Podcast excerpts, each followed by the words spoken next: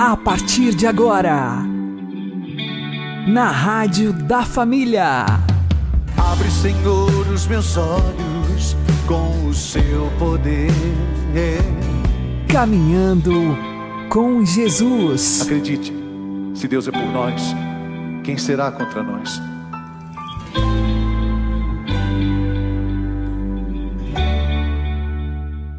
Olá, meu querido irmão, minha querida irmã, ouvintes da Rádio Regional Esperança. Eu sou João Cláudio e este é o programa Caminhando com Jesus. Oremos. Inspirai, ó Senhor, as nossas ações e ajudai-nos a realizá-las para que em vós comece e para vós termine tudo aquilo que fizermos. Por Cristo, Senhor nosso. Amém. Santíssima Virgem Maria, Mãe de Deus, rogai por nós. Castíssimo São José, patrono da Igreja, rogai por nós. São João Evangelista deixa escrita a sua experiência com o Verbo. Mas para quê? Para que estejais em comunhão conosco. As Sagradas Escrituras, e não só elas, como toda a pregação da Boa Nova, existem em vista da comunhão com os apóstolos os quais, por sua vez, estão em comunhão com o Pai e com o seu Filho, Jesus Cristo. A finalidade da Bíblia é incorporar-nos à Igreja, pôr-nos em contato com a comunhão dos santos, aproximar-nos da Assembleia dos primogênitos, cujos nomes estão escritos nos céus, dos Espíritos dos justos que chegaram à perfeição de Jesus, o mediador da nova aliança e da aspersão do sangue mais eloquente do que o de Abel. Portanto, as páginas sagradas não constituem um fim em si mesmo, mas são um instrumento para suscitar a virtude da fé, princípio de todo o organismo espiritual que Deus enxerta em seus filhos adotivos são um meio para tornar-nos participantes da natureza divina e saciar o nosso ser com a palavra, porque ansiava desde sempre o nosso inquieto coração. Jesus, o Verbo de Deus encarnado, não mandou que ninguém escrevesse livro algum a seu respeito.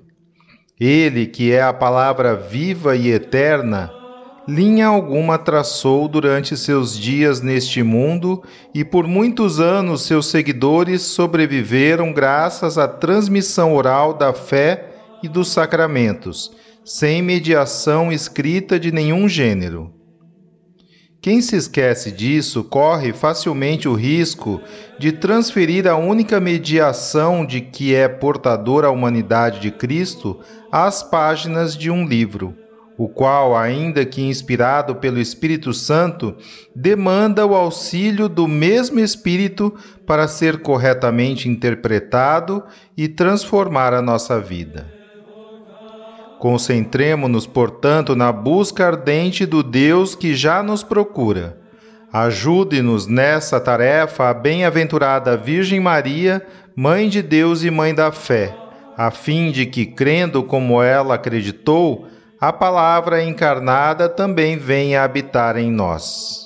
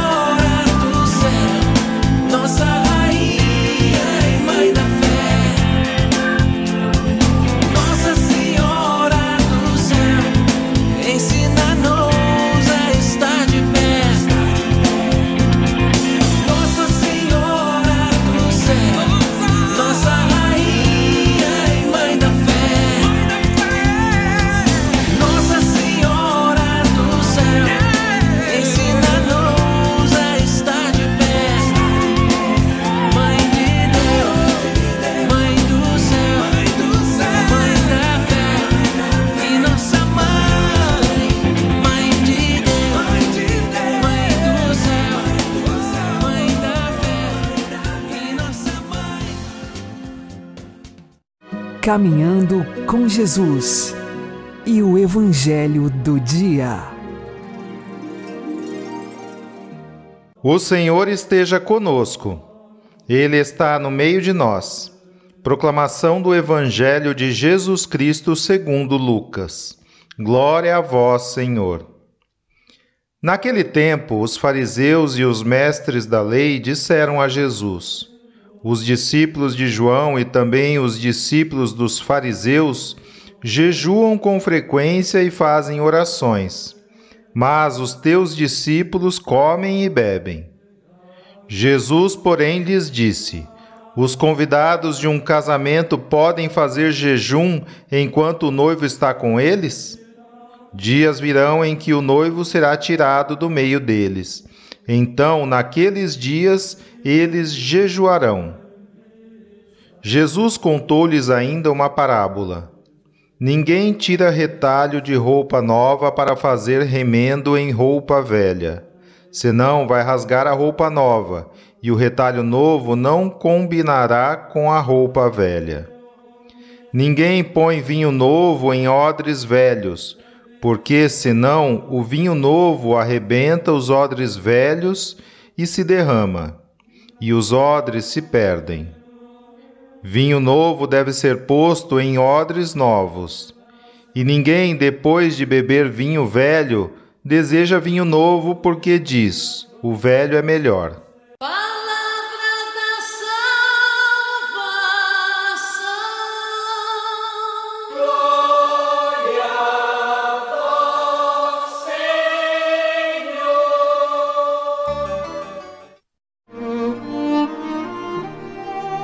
Agora, a homilia diária com o Padre Paulo Ricardo. O evangelho de hoje começa com uma controvérsia, uma indagação dos fariseus e mestres da lei que começam a se perguntar quem é este Jesus que eh, tem um grupo de discípulos que age de forma tão diferente. Então eles perguntam por que é que os discípulos de João jejuam e os teus discípulos não jejuam. E Jesus começa a, a resposta com uma metáfora que, à primeira vista, parece simplesmente uma pedagogia de dizer assim: ah, quem está na festa de casamento não faz jejum, mas que tem dentro dela o núcleo verdadeiro de todo o Evangelho. É uma coisa impressionante. Ou seja, o esposo. O Cristo se identifica como sendo o esposo. Se nós formos ao Antigo Testamento, nós iremos ver que o próprio Deus se identificou como sendo o esposo. Desde o tempo dos profetas, Deus se apresenta como o esposo e o seu povo é a esposa que nem sempre corresponde ao seu amor. Pois bem, Jesus é o esposo na festa de casamento. E que casamento é este? O casamento é esta união, é esta comunhão unidade entre Deus e a humanidade. Bom, de, uma certa forma, nós poderíamos dizer que eh, Jesus não é somente o esposo, ele na verdade é o casamento em pessoa, porque na sua divina pessoa estão unidos Deus e o homem, porque ele é verdadeiramente Deus, verdadeiramente homem nesta unidade. Mas também nós somos chamados a entrar nesta dinâmica de casamento, de esposo. Vejam, quando a gente diz que o Evangelho é o Evangelho do amor, porque Deus é amor, ninguém se assusta com isso, porque estamos acostumados. Mas ninguém para para pensar o que é verdadeiramente o amor. Ou seja, o amor não é somente querer o bem da pessoa. Quando eu assisto um jogo de futebol, eu quero o bem daquele time, estou torcendo. Mas eu não quero me unir àquele time como a esposa quer se unir ao esposo. O próprio do amor é querer esta união, é querer esta comunhão, esta intimidade. Faz parte do amor que o amado se regozije na união com o amante. Esta unidade. Eis aí, Deus é aquele que nos ama. E Ele quer se unir a nós. Essa é a vontade dele. Mas o que acontece é o seguinte: nós precisamos ouvir esses seus apelos e nos unirmos a eles. Infelizmente, nem sempre nós estamos na Sua presença. É aqui que vem a chave de leitura do episódio de hoje. Quando o esposo nos é tirado, nós jejuamos. Ou seja, o pecado faz com que nós nos afastemos deste Deus que nos ama. O pecado ele mata a caridade em nós, mata o amor dentro de nós. Quando eu peco gravemente, o esposo é tirado. Então é necessário fazer penitência.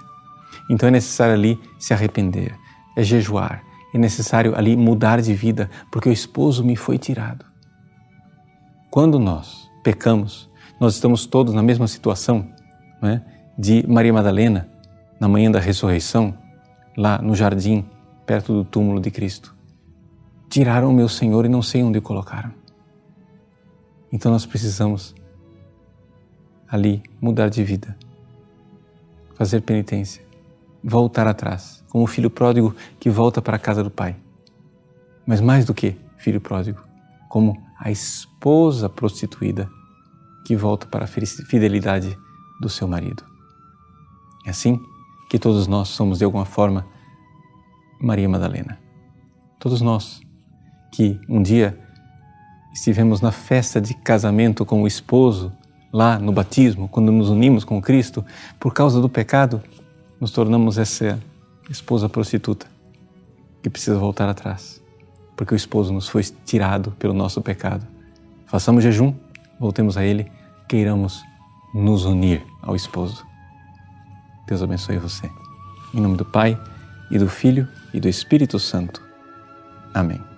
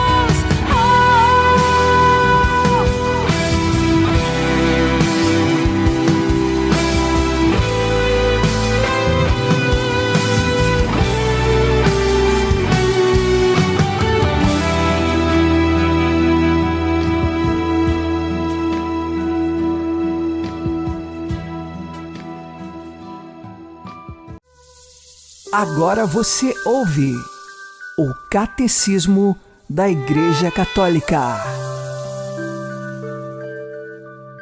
A Epístola aos Hebreus fala do mistério da encarnação.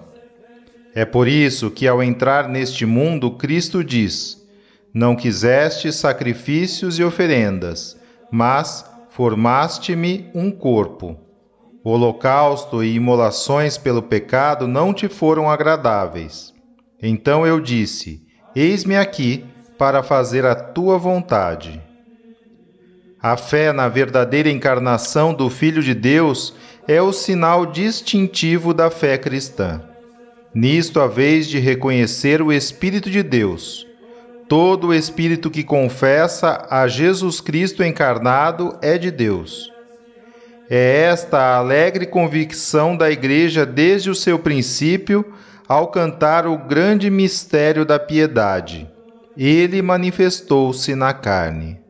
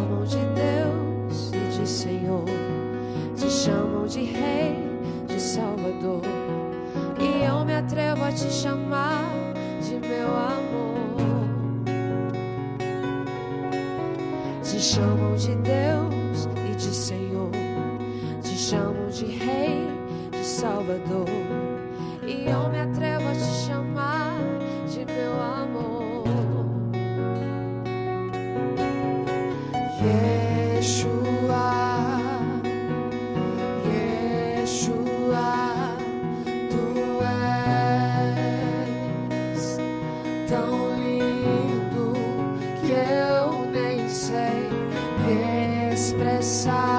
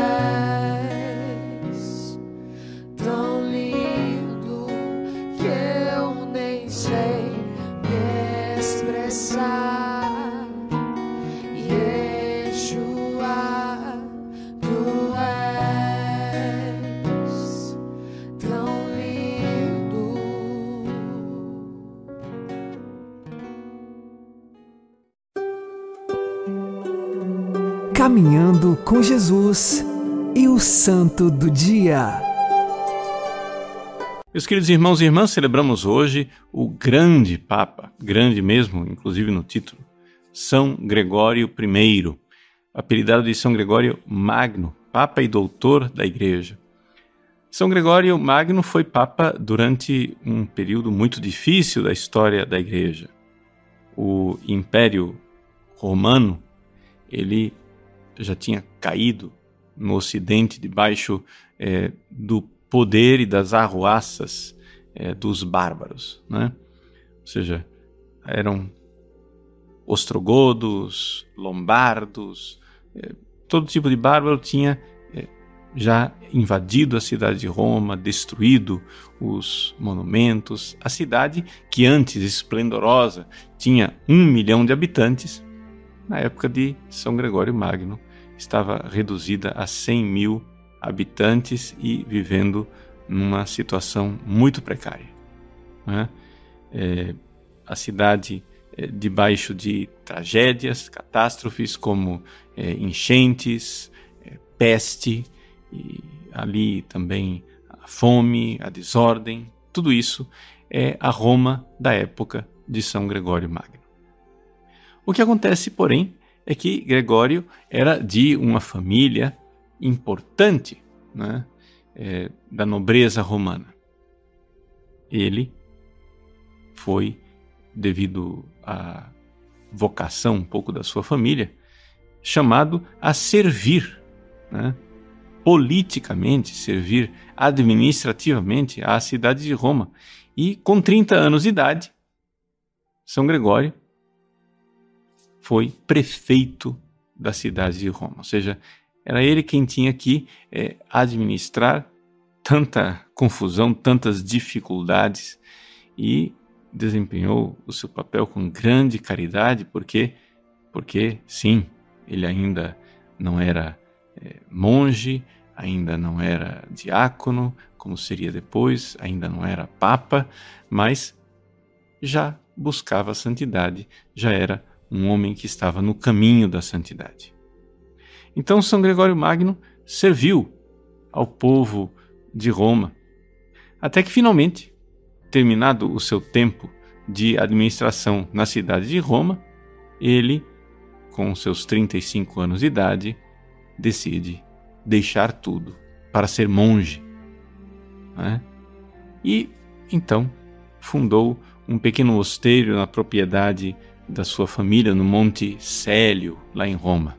né? O Monte Célio, para quem não conhece a cidade de Roma, fica ali perto é, do Coliseu, do Arco de Constantino, do é, Circo Máximo, do Palatino, que são é, digamos assim, pontos turísticos hoje da cidade de Roma que mostram como era um ponto realmente central e importante da cidade. A cidade despovoada, todos esses monumentos já estavam bastante é, depredados pelos bárbaros, né? o Circo Máximo destruído, o Palatino em ruínas, tudo né? tinha despencado. No entanto, ali, perto dessas ruínas, no Monte Célio, Gregório começa uma vida de monge, uma vida dedicada a Deus, dedicada à contemplação das verdades de Deus, às Sagradas Escrituras. Mas quando a pessoa busca a santidade, não quer dizer que Deus agora vai eh, deixá-la em paz, muito pelo contrário. Gregório, que tinha se retirado para uma vida monástica, tinha se retirado né, das suas funções políticas, é então chamado pelo Papa para desempenhar uma missão importante. Roma estava abandonada pelo imperador que morava lá em Constantinopla, do outro lado do mundo.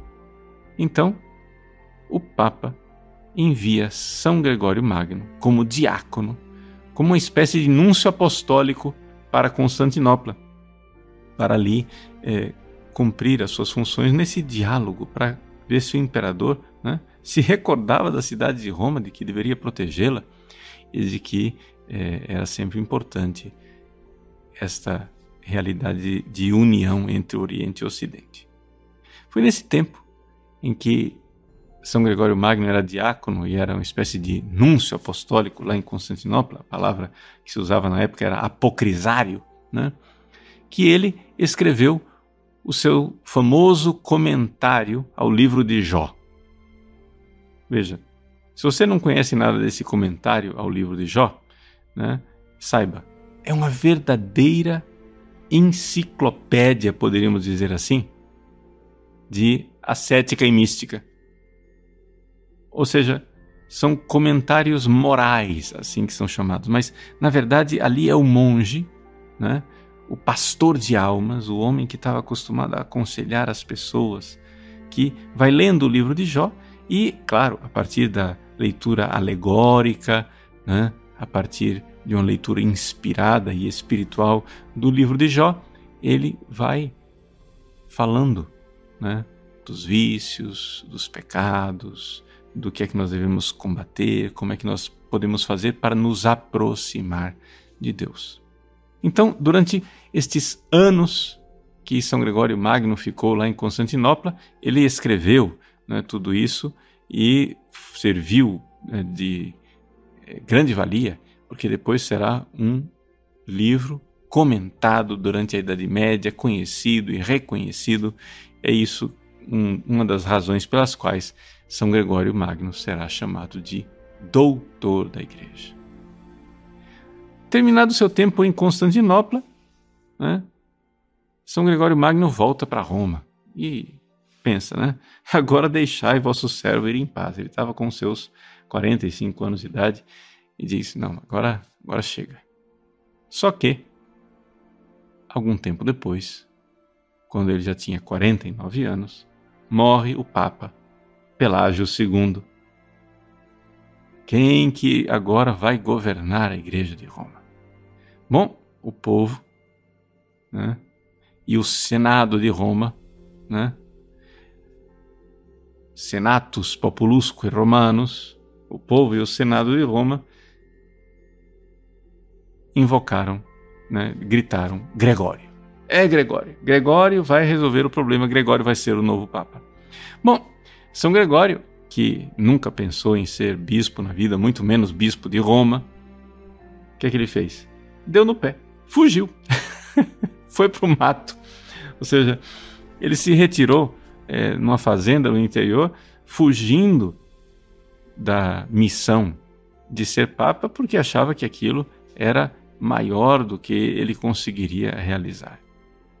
Mas o povo precisava de ajuda e foram né, à caça. Ele foi verdadeiramente caçado e trazido de volta para ser consagrado bispo, né, sagrado bispo. e tornar-se Papa. Ali ele estava com 50 anos de idade. E foi nesse tempo que São Gregório Magno exerceu né, é, a sua função de Papa, não somente olhando para a cidade de Roma e para a conversão do seu povo, aquela cidade é, tão martirizada é, pelas invasões, pelas doenças, pelas pestes, pelas é, enchentes do rio Tibre, mas também olhou para fora, a dextra, olhou para as missões, a missionariedade, né? e fez de tudo para a evangelização da Espanha, para que é, os arianos se convertessem na Espanha, é, enviou missionários para a Inglaterra, o famoso Santo Agostinho de Cantuária, que foi enviado para, por ele para a Inglaterra, e assim o Papa, né, Gregório Magno, mostrou aquilo que realmente é uma espécie de, digamos, cartilha para a nossa vida. Você tem problemas? Sua vida está é, ruim? Está difícil? Muito bem. Então faz o seguinte: ajuda os outros. assim, vá para fora. Seja missionário. E foi assim que ele, é, numa Roma é, capenga, claudicante, cheia de dificuldades, não deixou de ser missionário e ajudar não somente o seu povo, que precisava dele, mas também enviar missionários né, é, pelo mundo para que a fé católica brilhasse e fosse verdadeiramente a luz que ilumina os povos. Eis aí né, o exemplo magnífico de São Gregório Magno, que certamente de lá do céu reza por nós e reza né, por essa necessidade tão grande que a igreja passa nos tempos atuais. Mas se é grande a necessidade, então não tenhamos medo. Sejamos missionários. Vamos converter mais gente. Porque é exatamente nesses momentos de dificuldade que Deus nos manda graças, uma graça nova, para que a sua igreja seja verdadeiramente aquela que brilha como luz das nações. Deus abençoe você. Em nome do Pai, do Filho e do Espírito Santo. Amém.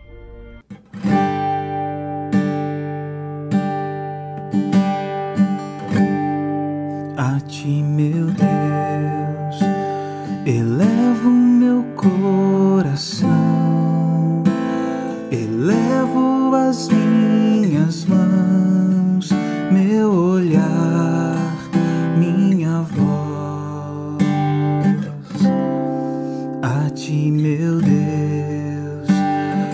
quero oferecer meus passos e meu viver, meus caminhos, meu sofrer.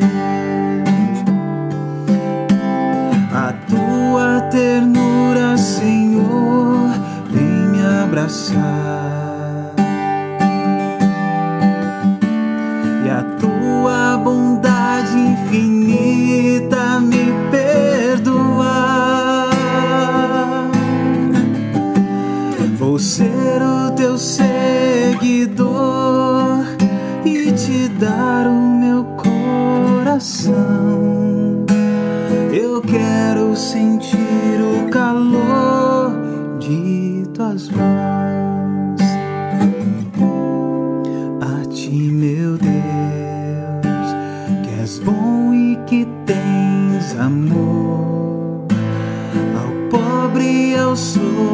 Sofredor, vou servir e esperar.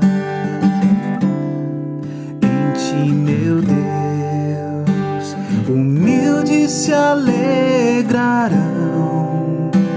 cantando a nova canção de esperança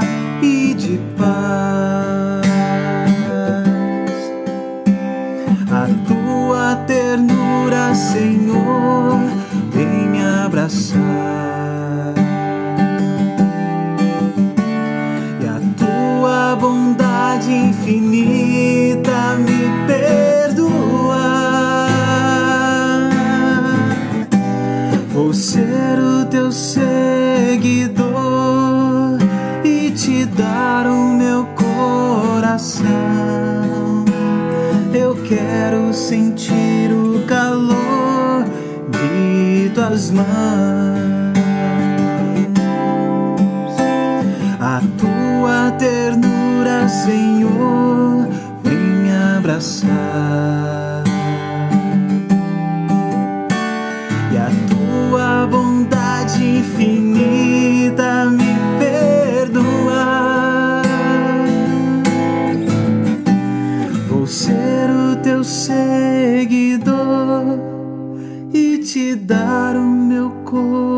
coração.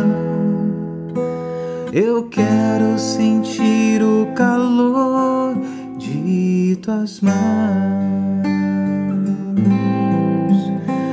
Vou ser o teu seguidor e te dar o meu coração.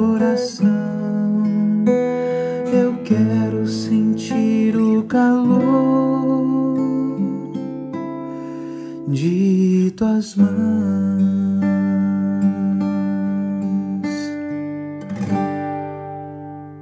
Você está ouvindo na Rádio da Família. Caminhando com Jesus. Oremos. Deus eterno e todo-poderoso, quiseste que São Gregório Magno governasse todo o vosso povo, servindo-o pela palavra e pelo exemplo. Guardai por suas preces os pastores de vossa igreja e as ovelhas a eles confiadas, guiando-as no caminho da salvação. Por Cristo nosso Senhor. Amém. São Gregório Magno, rogai por nós. Uma boa noite a todos, que Deus abençoe vocês e continuemos caminhando com Jesus. Pai nosso, que estais nos céus, santificado seja o vosso nome. Venha a nós o vosso reino. Seja feita a vossa vontade, assim na